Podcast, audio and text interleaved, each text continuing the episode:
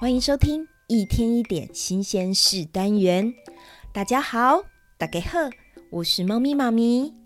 在听故事之前，先邀请大家，Podcast 右上角按下加号，可以追踪我的节目，就能收到新故事的通知哦。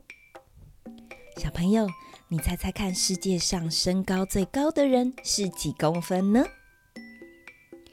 他是一位美国人哦，他的身高是两百七十二公分。一般成年男性大概是平均身高一百七十三公分，所以他足足高了有一百公分。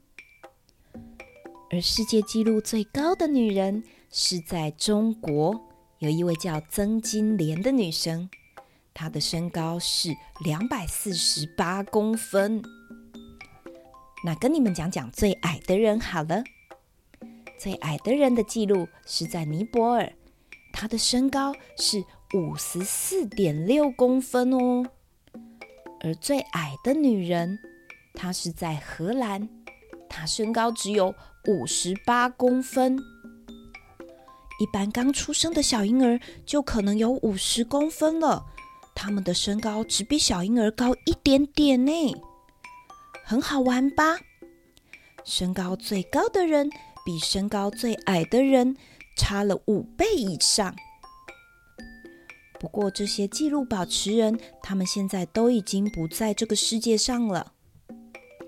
而目前金氏世界纪录最高的青少年，是一位加拿大十五岁的里奥。他在十五岁的时候就长到了两百二十六公分左右哦。他是当地篮球队的当家中锋。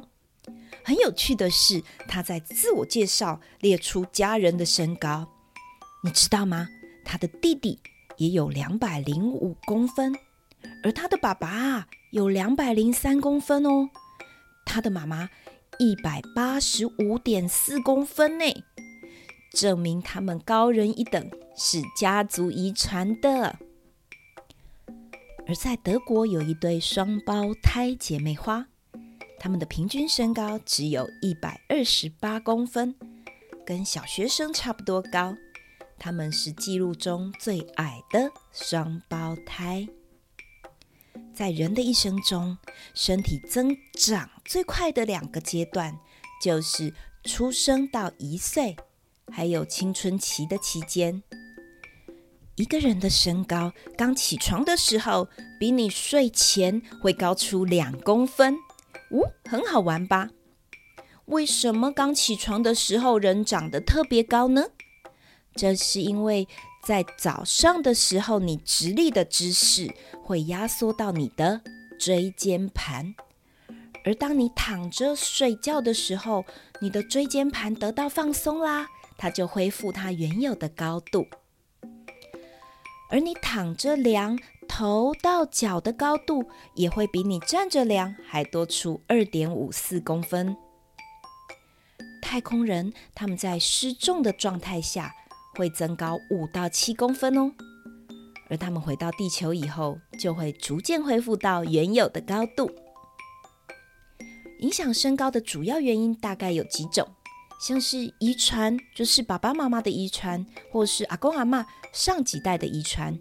或是营养，或是运动，还有就是睡眠。先来讲讲看营养，像是你如果补充钙质或是蛋白质，就有助于你增高哦。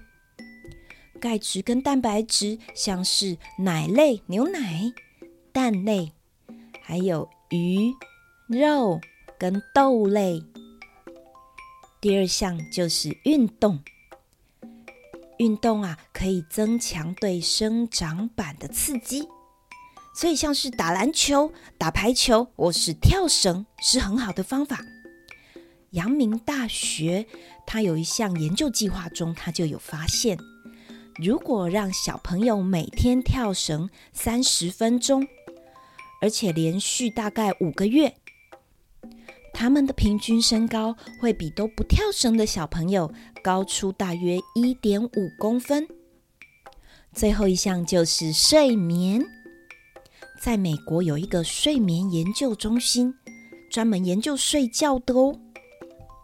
这个研究中心就说，睡觉对于身高有非常大的影响，因为睡觉会分泌一种叫做生长激素，而大脑分泌生长激素最多的两个时段，就是晚上九点到半夜一点，还有凌晨五点到七点。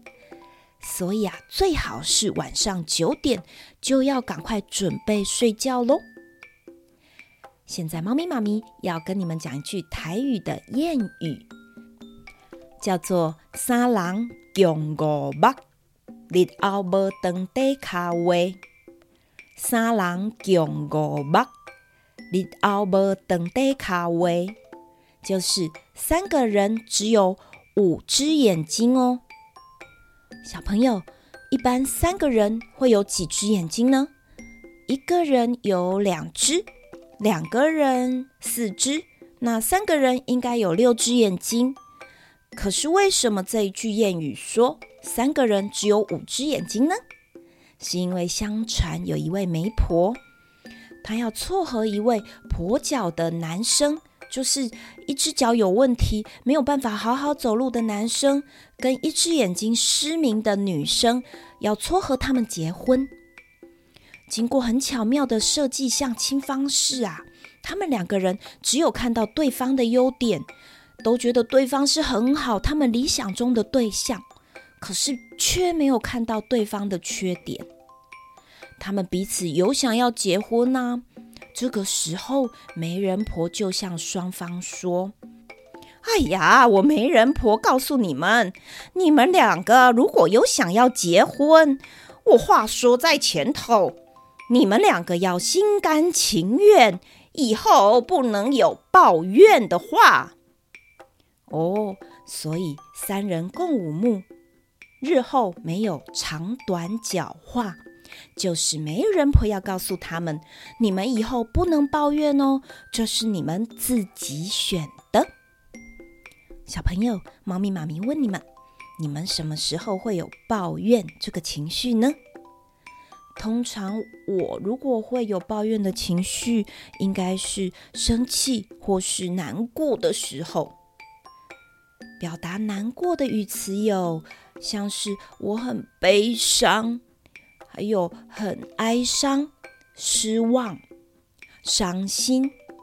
如果你更深层的难过，就是非常难过，你可以用沮丧或是绝望。心痛来形容，透过辨识情绪，你才能够进一步的接受情绪、处理情绪哦。今天的一天一点新鲜事就说到这里，你可以透过 YouTube 或是 Podcast 平台搜寻“猫咪妈咪故事窝”。